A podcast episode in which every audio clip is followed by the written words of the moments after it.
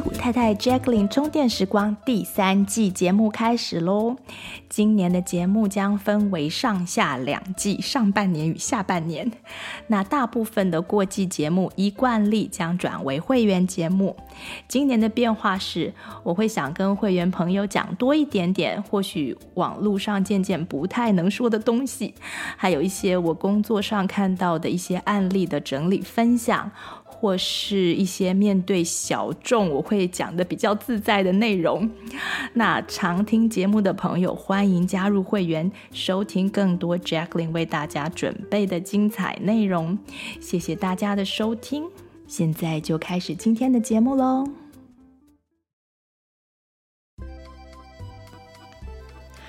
Hello，大家好，我是 Jacqueline，欢迎大家收听戏骨太太 Jacqueline 充电时光。这次我会跟大家分享在旧金山南边湾区这里装修改建或加建房子的心得。我请到两位在这里有装修经验的戏骨太太来一起上节目聊聊天。我们聊着聊着就超过时间，所以我把这次聊天的内容先分成两集播出。在美国买房子、装修房子、保养房子等，这个主题很广。如果大家有兴趣，未来我可能会多做一些这方面的节目。这两集我们的内容，先把整个流程、装修改建的流程走过一遍，给正在考虑买房子和装修的朋友有个概念。而目前没有这方面考量的听众朋友，也可以来听听我们聊天，一起充充电，说不定有些内容你们以后也会用得上哦。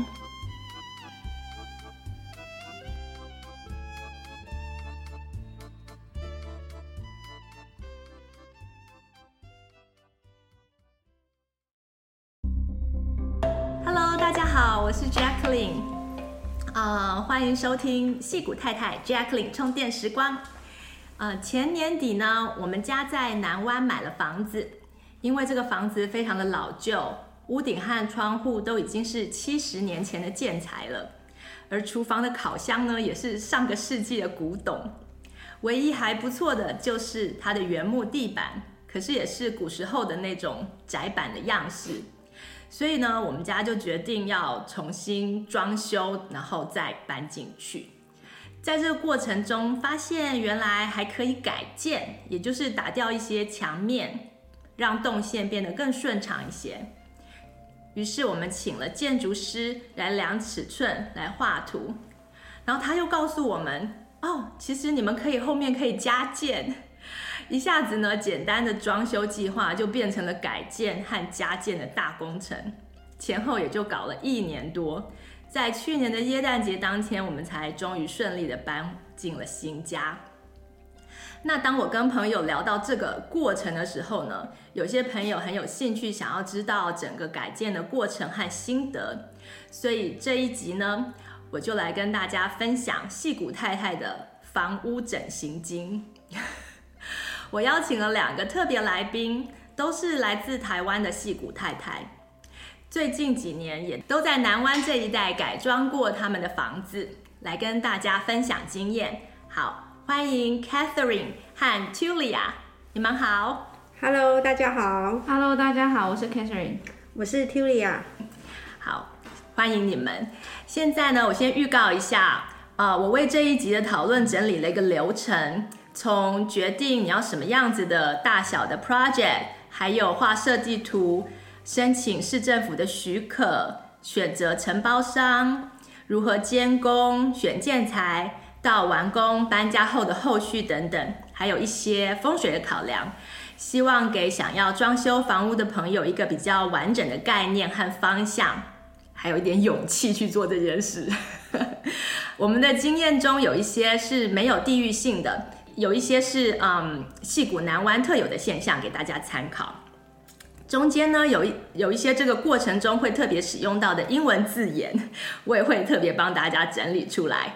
好，Catherine、Tulia，我知道你们都住在南湾。开始前，可以请你们先简单的自我介绍一下吗？Tulia，你是在什么机缘下，呃，来到美国定居，在这里多久？然后，请你简单的分享一下，你觉得呃，能让大家快速认识你的一件事。我是原本在台湾工作，是当职能治疗师。我第一份工作在金门县立医院，第二份工作是在台大医院。那我结婚后就不小心怀孕，怀了我们家老大，所以本来的计划是要跟我先生一起出来读书，但是因为我就怀孕就生小孩，然后他就先过来。去芝加哥读书，那我在他过来之后半年也过来美国来，就只是陪读。那当他两年硕士毕业之后，他找到工作就来南湾，那我们就搬过来南湾。那本来我台湾的工作是留职停薪，可是后来因为就决定要留在美国的，然后我们就留在湾区。那是大概几年前的事情。嗯，在零八年就来到湾区。哦，OK，那也十几年了呢。对，OK，非常的久。然后在一二年生了小孩，一四年的时候决定买房子。嗯。那我买房子的过程是很有趣的。嗯。一七年的时候，我啊、呃，我们搬进去之后，因为发现那个窗户，我们家住的是 Eichler House。嗯。那它是一个很老旧的房子，所以它原本是单层窗。那我们住了一年之后，觉得那个房子整个隔热非常的不好。嗯、那我们就首先先把所有的单层窗换成了双层窗。嗯哼，隔热还有隔噪音哈。嗯嗯，一五年就做的那个窗户的那个重新装修。那在一七年的时候就决定要做那个。房子的装修，嗯，那因为我们是艾克勒 house，那我那时候就是我的想法都很简单，就是没有要动房子的结构，所以我们就只是把厨房跟浴室做了装修，把浴室换成我想要的，就是我不喜欢浴缸，所以我就把浴缸都拆掉。厨房的话，就是主要是因为我那时候很迷恋某些电器，所以我就是主要就是把电器都换掉，嗯，就这样，嗯嗯，OK，好，Catherine，那你是什么机缘下来到美国定居，在这里多久了？也请你简单的分享一下。我是二零零六年来美国念研究所，嗯，然后零七年生老大，然后接着我老公找到工作，那零八年，二零零八年我毕业。但是因为已经有小孩已经一岁了，所以我就在家带小孩当戏骨太太。那呃，到二零一二年生了老二，买了现在的房子。那算一算，在美国已经来了十七年。嗯，那我当时的呃研究所主修是工业设计。哦，OK。哇，那其实你们两位都是比我资深的戏骨太太，都在这边更久。请教 学姐，学姐 学姐，失敬失敬。好，谢谢你们的回答。那这两位妈妈都是我很喜欢的朋友，就越认识他们，我相信大家也会越喜欢他们，就像过去的主持人林颖和 Pauline 一样。好，现在我们就要进入主题。呃，第一个就是大家整你们整个 project 的方向是要装修、要改建还是加建？Catherine，你们当初装修的过程中是不是有动到结构？然后是怎么决定整个 project 的大小的？呃，有动到结构。那我们买的房子是一九五五年在 Sunnyvale 的老房子，那它的厨房跟厕所两个厕所都比较旧，呃，尺寸是一千一 square feet，然后有三个房间。Oh, OK。那房子当时是其实是可以住的状况，呃，加上有朋友建议说，哎，你可以先住进去感受一下它的动线啊、格局啊，然后你可以再想想有什么地方要做改建。对对对对对，这样比较实际一点。嗯，那所以我们就是先先把房间那个单层玻璃先换掉，先换成 double pane 的，跟那个图里亚一样。对对对，先能够住。那过了两年呢，又觉得那个房子，因为我房子中间有一个很大的壁炉，嗯，那就是太占空间了。壁炉真的很难很难摆设东西，这样子就是对，都要都要以那个壁炉的位置为主。对，而且它是在正中间，它不是在某个墙墙面边边的墙壁，对对对，它是在正中间，所以我们就把它拆掉，然后换一个家也是有也是拆掉了壁炉就没有了。对，不过拆掉壁炉。要小心，很多都是会动到结构。对对对，所以你要看清楚，因为我们那个壁炉是自己 stand alone，它没有 touch 到任何的墙柱子。哦、OK，对，所以我们就直接拆掉，换天窗。嗯，那后来就住一阵子，就发现说那柜子，厨房的柜子实在是太老旧，嗯、它是旧到它的尺寸都不是标准的尺寸，嗯、所以我们去找那种。Cabinet 呃 refacing，嗯，就是有那种可以帮你重新换那个面的，对，换门板，然后帮你重新烤漆的那种，都做不都没办法都没办法做。嗯，那其实做 refacing 也没有比较便宜，不一定会比较便宜，对，有时候整个换掉反而没有，只是比较省，maybe 省时间吧，我猜。那个对啊，那没有比较便宜哦，OK，maybe 省时间，然后工程没不会搞那么大，没有那么大，对对对。那后来也。浴住一住，那浴室也也开始发霉啊。那呃，客厅跟厨房的窗户也比较旧，那时候没有换嘛。嗯。还有小孩子长大了，就发现房间太小。嗯。那最大的问题就是那个旧房子的隔热很差。对，我们买这个房子的时候是完全没有隔热的，就是它没有 insulation。对，没有没有 insulation，然后冬冷夏热。嗯，冬冷夏热。还有就是我那房子虽然它不是 acre 但是它是没有天花板，它是没有那种没有 attic，没有没有 attic，没有那个对，它直接阁楼的漏病，嗯嗯嗯，你看得到一条一条的病，嗯，那等于是外面的热气跟冷气就是会直接进到房子里面来，嗯，然后地板也不是 cross space 的，嗯，是直接就是水泥地，对，对。然后夏天可以热到超过房子里面哦，可以外面一百度，里面是超过一百度，哇！那个温度计显示就是超过一百度。呃，你们有温室效应。对，然后热到我们就不知道要躲躲哪里，只能躲厕所，唯一有那个 insulation 的地方，唯一有那个 attic 的地方。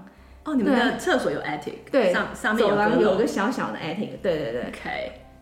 对啊，那很痛苦啊。然后再来就是压倒最后一根稻草，就是我们的屋顶开始漏水。嗯，那一漏就是一年漏一处，漏了好几个地方。嗯，那受不了了，找人就是找人估价，换个屋顶也要上万块。对对，那与其这样，还不如就直接全部。改建、改建、装修这样子，嗯，就开始了。所以你们也撑了蛮多年了，对不对？才我们撑很多年，因为江湖上都觉得这个加建改建实在是太多太多陷阱跟太多的那个对，要就很难有很难有勇气去做这件事，对对。所以要提起很大的勇气。那 Tuly 哈，刚刚你有稍微呃，嗯、有刚刚稍微介绍一下你们装修的内容。你有动到结构吗？呃，我们家装修，因为就是我提到它是 iColor House，所以我当初在装修的一个主要目标就是 keep 啊、呃，保持它的原本的完整性。哎、嗯欸，你要稍微讲一下 iColor House，那很多人不知道。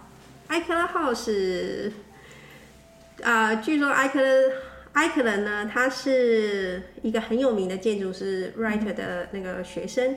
那他在我其实对他的历史不是很清楚，但是我知道说他在湾区呢有好几栋，他的有好几区都是他做的那个他设计的他设计的房子。嗯、那其实他设计的房子呢，有两大个区别，有一个区别是有点像那个四合院那样子的，是有中庭的，哎，对，对，对，那是很大的 icon。那那样子的，其实其实我觉得那样子的居住居住面积其实比较适合。那我买的其实是很小的 icon，它的室内面积就只有一千一百一十六 square feet，其实真的是太小，所以我呃那时候没有做加建，我觉得是蛮后悔的一件事情。所以可以放在 to do list，未来继续。Uh, 应该不会，我觉得我后来其实对于家建或是装修呢，我其实有另外一个新的想法，就是说干脆买一个，干脆买一个要的，对，OK。因为其实。其实那个那个房子，因为它有具有它的历史意义。比如说，当初我装修的时候，其实很多人会把家里，因为我们那个是真的是非常原始，它是一九五四年盖的房子。嗯，那它原本的那个墙壁其实用的都是很薄的 wooden panel，嗯，就是是木板。那那个木板环保的，因为是并不是，并不是，不是为了它它其实现在是不可以用的。它现在是不可以用，因为它是一个大概就只有零不到零点五公分厚的木板，所以我们家那个房子几乎就是说，就是外面一层木板，里面一层木板，所以它的隔热效果也不是很好。嗯，所以当我们在装修的时候，我们其实因为墙壁全部拆下来，然后走管线，所以我们那时候要做隔热。嗯，有加 insulation，对，有加 insulation，但是因为那个，但是。这个加 insulation 其实并没有很难，因为那时候木板木木板都拆下来了。那我那时候有特别要求那个装修的人要把木板原封不动的再装回去。嗯哼，我们没有换成就是一般现在用的那个抗火材质。Drywall，对，Drywall，因为我就想尽量保持那个房子的完整的古貌这样。Uh huh. 那那时候因为啊工人给我们报的那个加 insulation 的工费。好像要一万多块，我们觉得很贵。我们后来就去 Home Depot 自己买材料回来，自己切割，uh huh. 然后自己装上去。其实一天就搞定了。哇，那很快。对对对，所以这个。这个其实不是很难，因为我们那时候墙壁都拆下来，那艾克的 house 都是木板，而且它不只有直的支撑，哦、它还会做交叉的支撑。对对对，对所以你都要切成那种形状，就要切成那个形状，那其实并没有很难。嗯，对。那我们买的那个材料是因为那个隔热的材料有好几种，我们有特别买那一种比较不会影响呼吸道的，所以那种自己操作起来比比较不会有问题，就在切的时候不会有粉尘什么的。然后我们切好之后就一块一块装上去，其实还蛮好玩的，就像在玩拼图一样，而且很有成就感，因为一天的时间你就赚了一万多块，对对对，开心。对，那我们我们最近装那个窗户也是一样，因为你你要用那种就是那种木板的那种窗户啊，嗯，就那个要叫什么？木板的窗户那个叫百叶窗，百叶窗，对，板板窗，那个你叫人家来就是一个窗户就要一千块美金。装修而已，装上去就是他帮你，就是包括窗户跟装上去，买跟装。但是如果你自己的话，就是几百块这样子。对，就差很多。其实美国的工具啊，或者说现在 YouTube 上面有关装修的很多各种各自己动手的这种视频都非常的，影片都非常的多。其实能够自己动手，其实还蛮有成就感的。我有朋友，他们最近外墙的油漆。一方面为了省钱，一方面也想试试看，就自己弄，嗯、就至于买的喷枪回来自己喷，也是完成的蛮好的。哇，那太好！对，我们邻居也是自己弄，我可以看到邻居他们在那个砌外墙，然后很好玩，嗯、他他用了。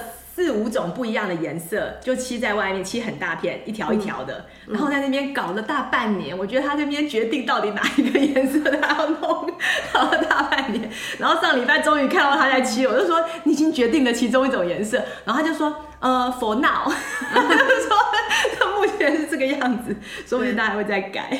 我我觉得这样挺好，因为你省下来那个工钱，其实你可以多做个几次。对，你可以多改想到就改几个颜色。对，我觉得自己动手的好处就是在这边，在这样你可以有一些简单的 skill，过程当中不停的调整，就是你想要试的不同的对的的样子。那我们那时候做的时候，还有就是有关地板，因为我们家是艾克勒 house，那艾克勒 house 就是像之前 k a t h e r i n 有提到说，它其实没有 attic，它也没有 crawl space。嗯哼。那我们那个地，我们的家的那个加热系统就是是地热，地热就是在古老他们就是用那个水管在下面，然后加热水管在地板下面，嗯，对，然后加通过加热那个热水在地管里面流，在地板里面的水管的流通之后。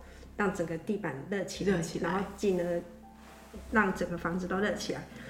所以那时候我就想，没有暖气的，没有暖气，就是地热，好厉害！我觉得地热超好的。对，我我也觉得很好，因为第一个你就减少了那些那个暖气的空道的，对对对对，没有没有那那个热水加热也是要费用，没有比较少，因为我们家的。室内温度其实都开的蛮高的，但是它有个好处就是说，因为你那个 furnace 它其实那个空气的管道，它这样子一直在吹，第一个它会有比较干燥的问题，第二个那些管道只要积灰，它就会比较容易引起呼吸道的问题。对对对，有什么对，所以要定期定期空。那你用低的就比较没有这个困扰，但是我们大概大概每两年我就会请人家来检查有没有漏水。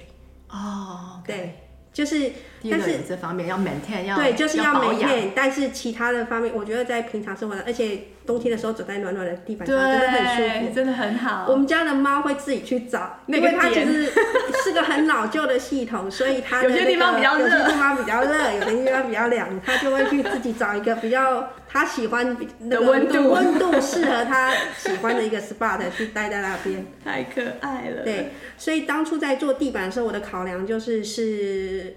就是也不要再另外，因为它其实最好的就是铺瓷砖，嗯，它的传导性比较好，但是我就整个都省掉了，我就是把旧的，它原本上面有一个那个木地板，我就把整个地板，但是它的地板当初的状况就是说它已经有点老旧，所以很多地方都翘起来，嗯，那不是很好看，后来我就整个拆掉做模，就是直接打磨，然后上颜色。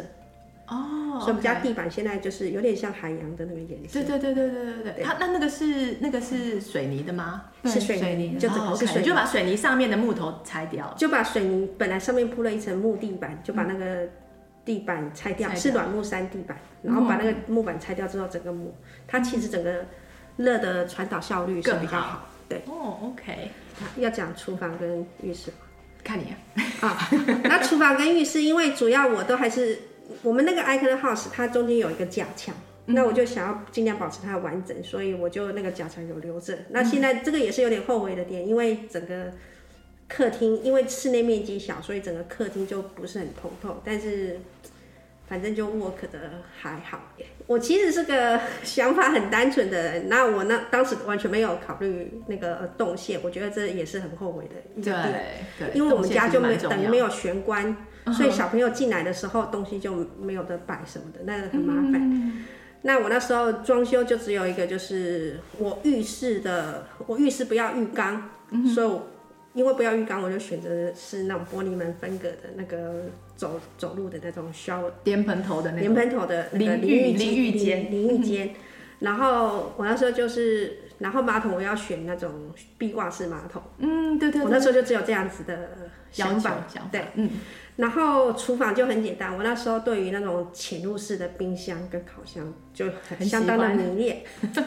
烤箱哦，烤箱那时候我因为我有两个烤箱，一个是微波烤箱，一个是蒸烤箱。嗯，那我那时候设计东西上没有想清楚，我把烤箱跟蒸烤箱放在同一排地方，嗯、所以它就变成上下，下面那个其实比较不好操控。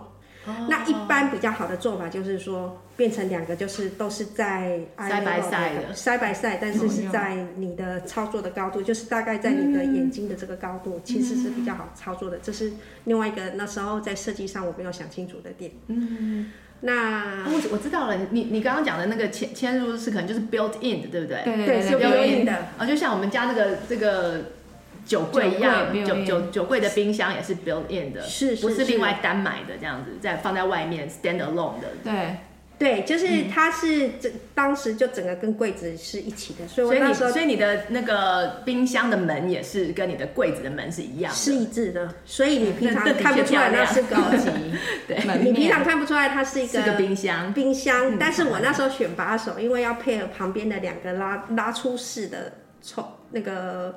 橱柜，我就配了一样的把手，嗯、那个把手承受不住冰箱冰箱的门太重。对，哦、因为我们买的那个冰箱，它其实密合度非常好，嗯、所以它你其实要拉开的时候是要有点用力的。嗯，然后我们我选的把手太细了，承受不了，所以那个把手就很难用。所以这是你后悔的地方。对，这也是后悔的地方。但是我觉得选冰箱跟冻箱，我觉得很好，就是选了你喜欢的电器，你每次在用的时候，你就觉得很开心。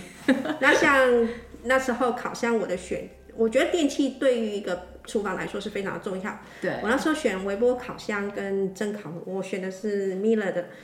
那微波烤箱的好处就是说，它可以微波，也可以蒸，也可以蒸，然后它又是有旋风烤箱的功能，又有微波炉的便利性，但是你就不需要分两个。OK，所以你等于省一个空间。那蒸烤箱就是 Miele 的蒸炉，是很多人都很喜欢的，那它确实也非常的好用，所以。我觉得这两个选择都蛮好的，就是可以蒸馒头那样子的那种蒸烤箱的意思。蒸它除了是它可以当它可以蒸东西，它也可以烤东西，它也可以又蒸又烤。那它有很多复杂的功能，但是其实我们没有用，我们就是把它当 当蒸炉跟当烤箱。跟烤箱。嗯、那现在有一些更新的其更新的烤箱，我会建议说，就是可以买那种有一些烤箱，它是可以在里面设加那个架子，它就可以转。哦，转转转的那种烤鸡的那种，烤全对，烤全鸡的那一种，我觉得在 哦，太厉害，你在选电器的时候，很多点你就可以可以考虑考虑，因为这种东西一装进去，其实你会用很久，久对。对。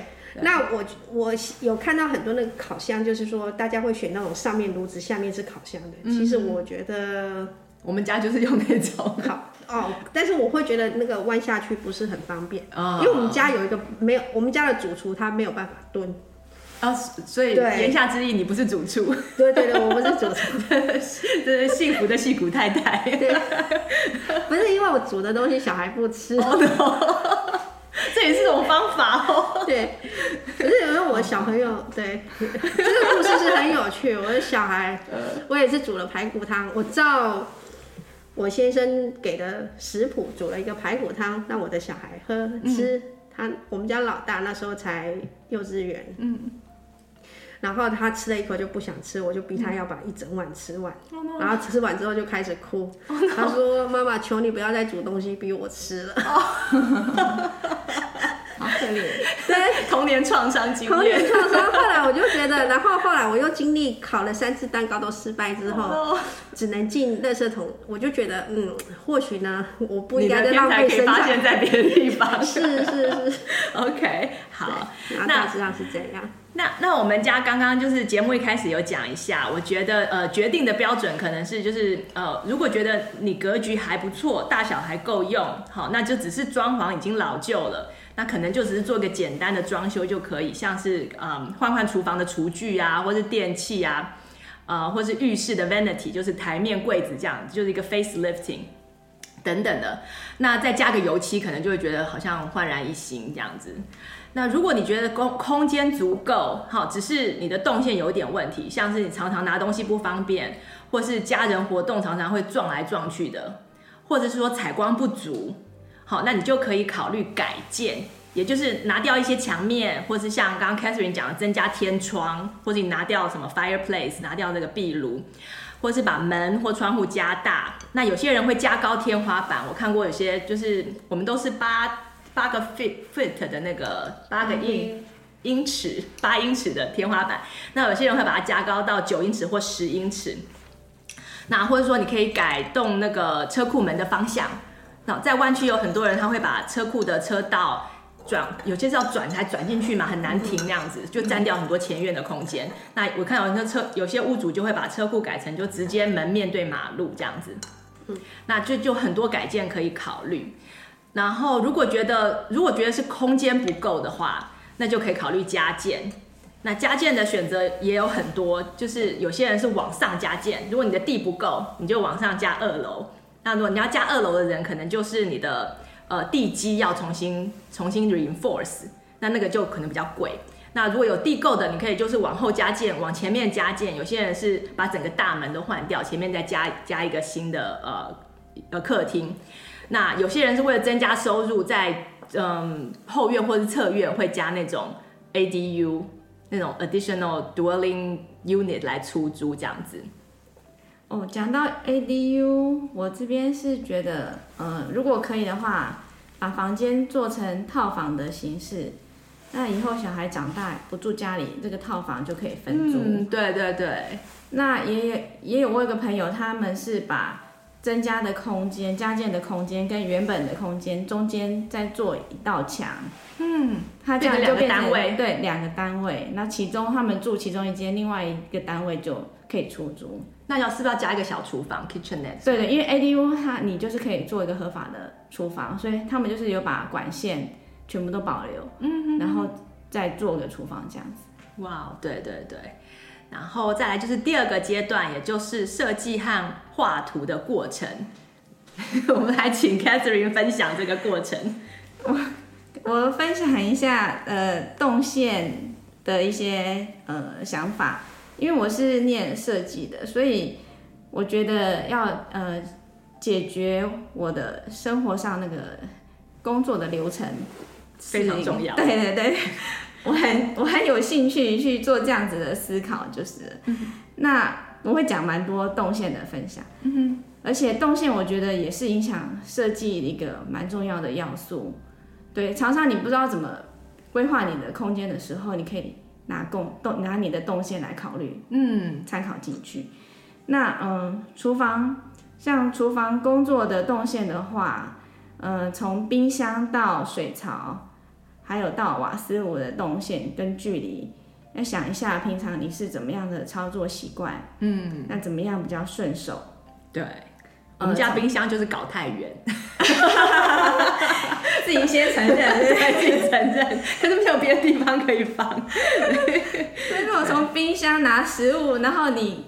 拿了水果，你可能就要去水槽洗，对，对。这个距离，嗯，还有你中间呢，冰箱拿出来，你可能要有个平台放，对，放。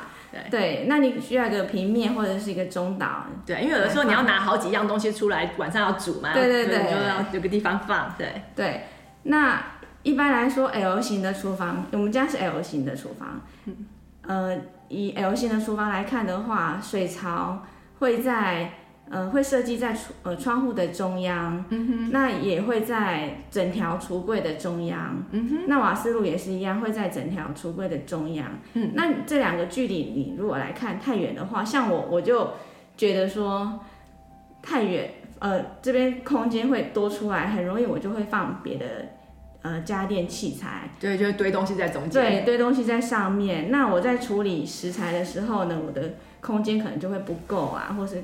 太太太杂乱，那还有就是我从水槽到瓦斯炉的距离如果太远，那我洗洗蔬菜洗完以后，我要去瓦斯炉那边，可能我的水就是一路滴过去。滴过去我是很这点我稍微注意，我的还蛮近的。对，我是很不，我当初设计的时候我就有考虑说，我不要那么远这样子。对对对，这很重要。好，OK，那还有就是。以风水来看的话，因为我我设计的时候，我也会注意一下风水。嗯哼，炉台的设计如果在水槽的正后方的话，其实是就是水火不容的风水。哦、那操作这种讲法，对对对. 它就是对冲水火不容。嗯、那其实以其实呃祖先的风水，它是也有一些动线上的考量，因为你如果转向正后方，其实不是那么容易，所以建议是在。右后方或是左后方，你这样转身其实会操作来比较方便。对，对，对，那刚刚讲风水，我也可以提说，呃，冰箱跟炉火的距离也要至少隔一个橱柜，嗯，也不要直接，因为冷跟热就是水火不容 会影响，然后这样冰冰箱变得不够冷。对，那其实以科学的角度来讲，就是你冰箱拿出食物。你要有个地方摆放，嗯、再到炉火那边去才 make sense 嘛。对对对对，对，这是以科学的角度来看。你没有冰箱拿出来，直接就丢进 丢进火炉。那古人就会说是水火不容，用这种，嗯哼，不错，了解。嗯，那再来分享厨房到餐桌的动线。嗯，那这也很重要。因为以前我的厨房跟餐桌中间有一个半岛。就它不是那个 island，你知道半岛就是对对对，我知道延伸出来的。那我每次要 serve 小孩，因为他们那时候很小，我每次要 serve 要绕一圈，要绕过去。我从洗手台、洗手槽绕到餐桌，我都要花很多时间。然后又不是只有一趟两趟，是很多趟，每天都要很多趟。嗯，那我就想说我，我我呃，我设计的时候一定要这个厨房到餐桌的距离动线一定是要最短最有效。对，因为你煮好东西，你要拿着，然后还要搞很远才到你的餐桌。对，太太费时那那还有就是这个洗手槽了，除了是妈妈的呃常用的地方，家人其实也有很常用，使用到这个洗手槽，嗯，所以我是建议要放在大家都使用起来都方便的地方。对，不然一大堆人挤在那边要洗手，还要切菜啊什么的。对对对。那还有就是，像我就会想，嗯、呃，我小孩。他们也要跟我一起使用厨房，因为他们后来长慢慢长大，他们使用的频率会越来越高。嗯，那所以我我是建议说，如果空间够的话，设设一个早餐轻食的橱柜区域。嗯嗯，可能可以放一个小水槽，嗯、他们想要洗水果。嗯啊、嗯，然后你也可以建一个内建饮水机。对，嗯，可以有热水煮咖啡、嗯、喝茶。那还有就是放个微波炉、小烤箱，他们就可以家人可以来自己准备早餐。对。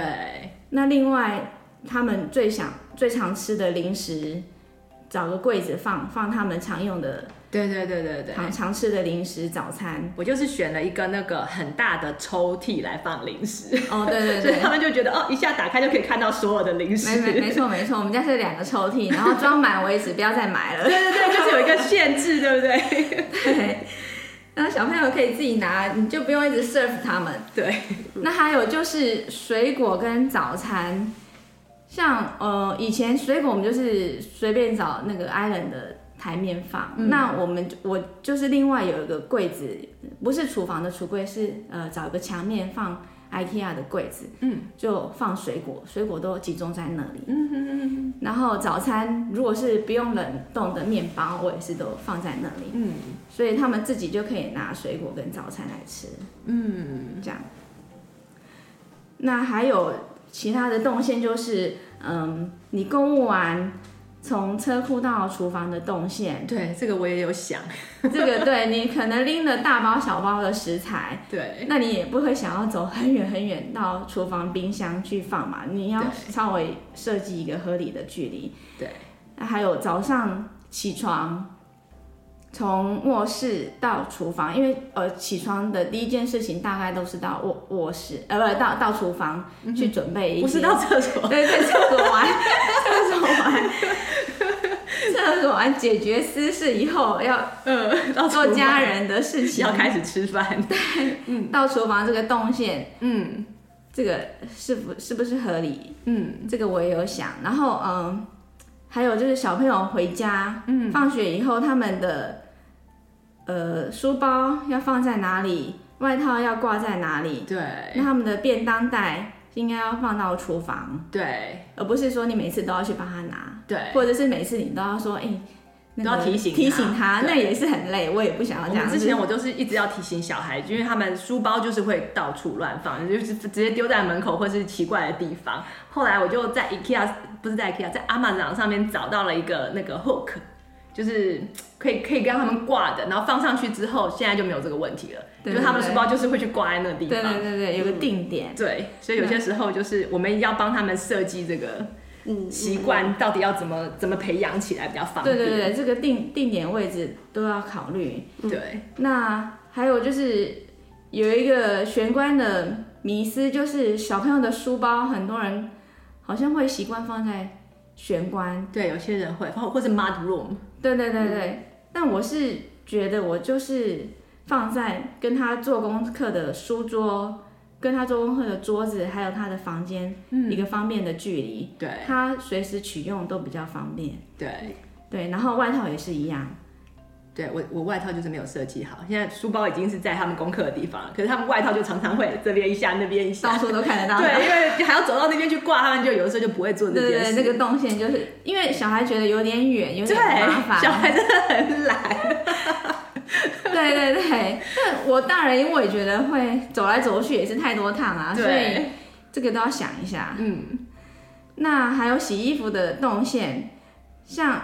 很呃，我们家的就是从浴室换来换下来的洗的衣服，我们家人都会直接帮我放到洗衣机，因为我们洗衣机就在室内，嗯、就在房子里面。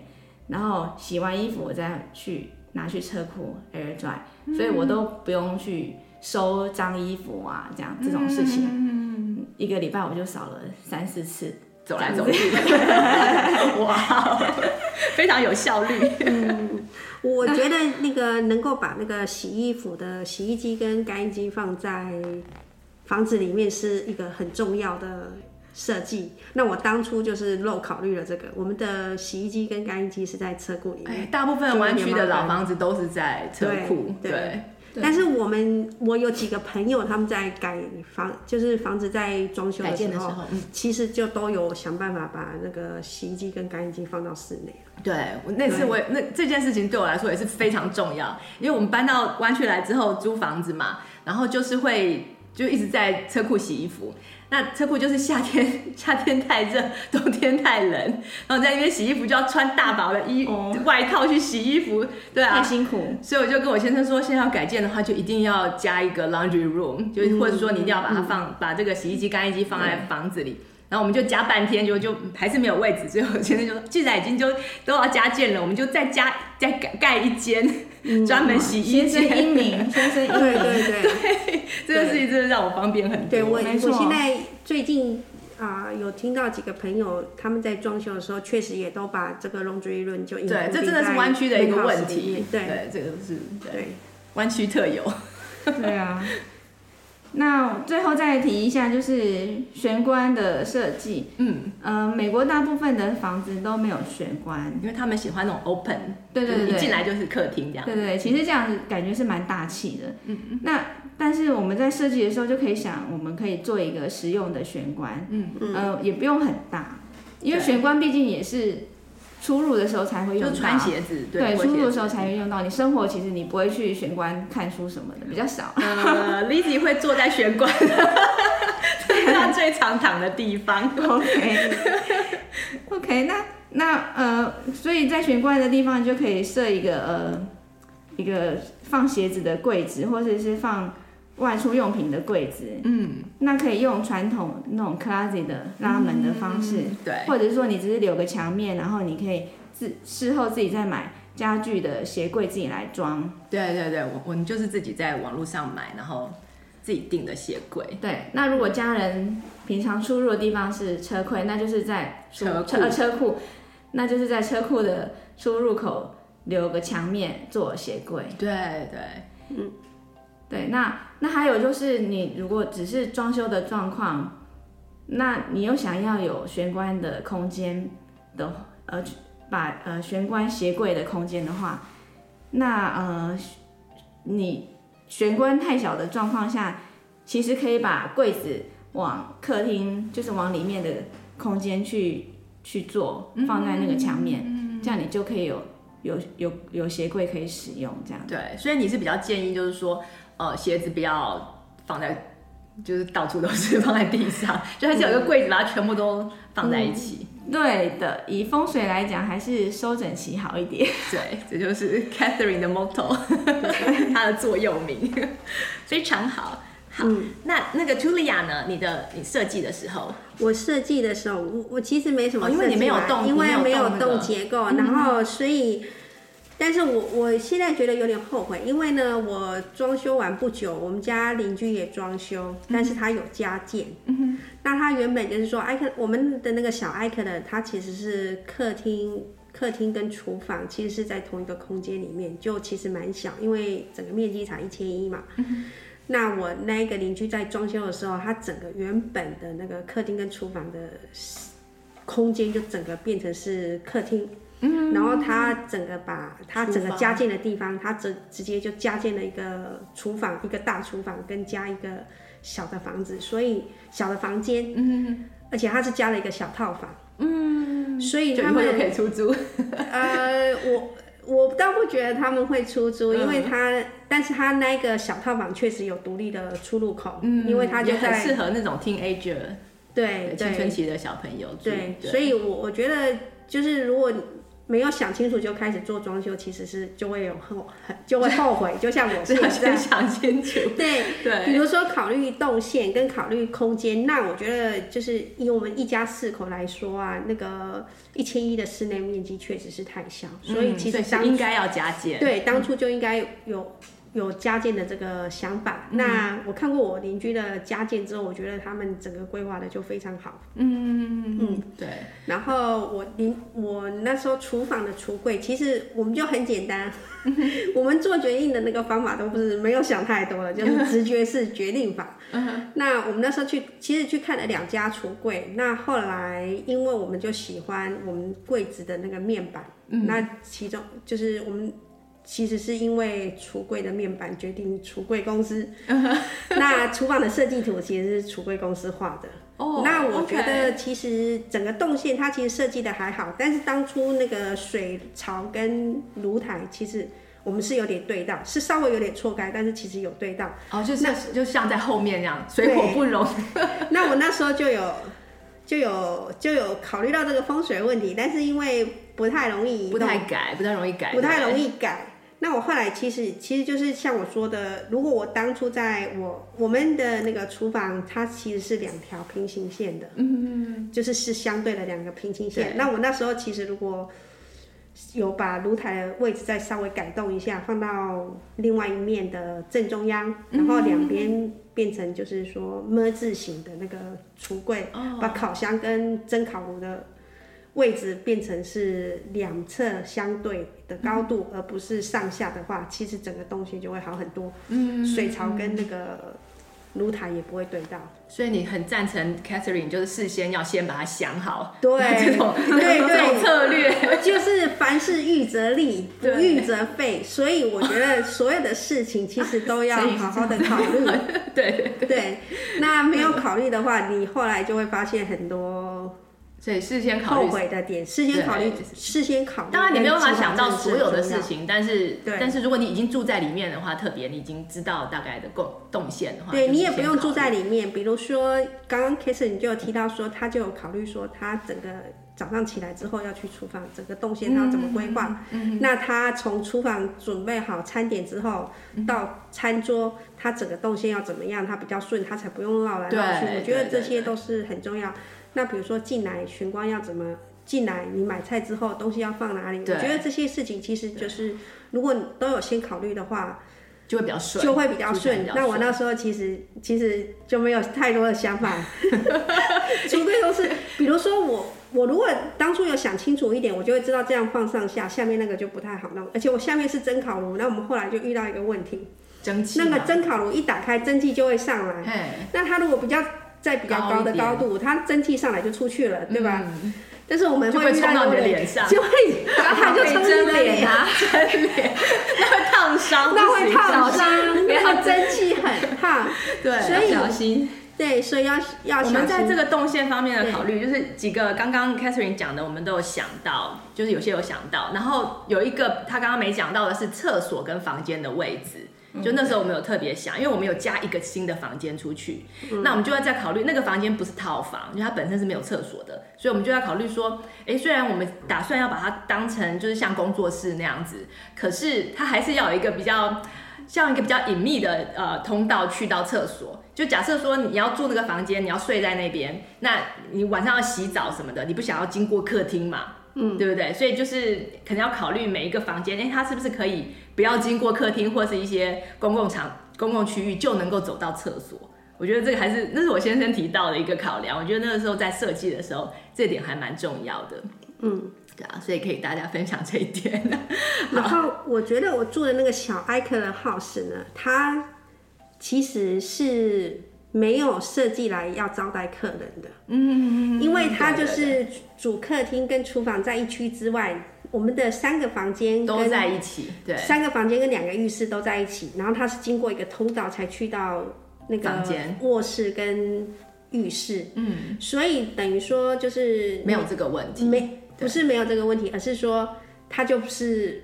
本来就不是会招待客人的一个房子，嗯、所以它就没有设计。比如说很多房子到在客厅的附近，就一定会有客用的厕所。厕所，对对对，powder room。对我们的那个房子就没有这样子的设计，就就要这样过去。对，对它它它就比较小，那个小一点的平数都大的那个艾克的。就有就会有，就会有不会。对，我觉得大，如果你要考，你很喜欢艾克勒 house，就要考虑大的那一个，像四合院一样。嗯，对对。其实你在买房子的时候，其实这些东西都就要都先想清楚了。对对。嗯，好，上集的节目我们就先进行到这里。这一集节目最后，我来帮大家整理一些相关的英文单词给大家参考。我们节目里提到的装修、改建、加建，英文分别是：装修是 home improvement，改建通常是 home remodeling，加建则是 home addition。而承包商我们通常会叫做 contractor 或是 general contractor。下一集我们会多讲一点关于承包商的事情。在设计师方面，有画图就是画格局的建筑师，称为 architect；和如果有啊，动到结构需要请的结构工程师叫做 structure engineers。在美国，房屋的地基，也就是 foundation，有许多种，包括有些有地下室的，地下室叫做 basement。在美国东部与中部的房子多半都会有地下室，而在加州西岸这边。啊、则比较少有地下室，但是我们会有所谓的 cross space，就是半层的那种地下室地基。还有有些房子则是 slab，就只是水泥地基，下面是完全都没有空间的。那如果从零开始盖房子的话，呃，我觉得如果买有个半层的地下室。呃，要拉管线还算是还蛮方便的。另外呢，我们有提到 attic，也就是阁楼，这是美国很常见的房屋结构。嗯，我们家就把暖气机跟冷气机，暖气是 furnace，冷气是 air conditioner，都搬到阁楼上面去，这样就还蛮方便的。不过呢，阁楼也容易让热气会升到阁楼去，所以冬天的时候使用暖气的能源的确会比较多一点。另外，Tulia 还有提到 Eichler 的 house，这种房子的拼法是 E I C H L E R，Eichler，在加州曾经有一阵子很流行。那是一种很特别的房屋结构，有兴趣多了解的朋友呢，就可以上网查询。好喽，那就希望大家喜欢今天的节目，我们下次再见吧，拜拜。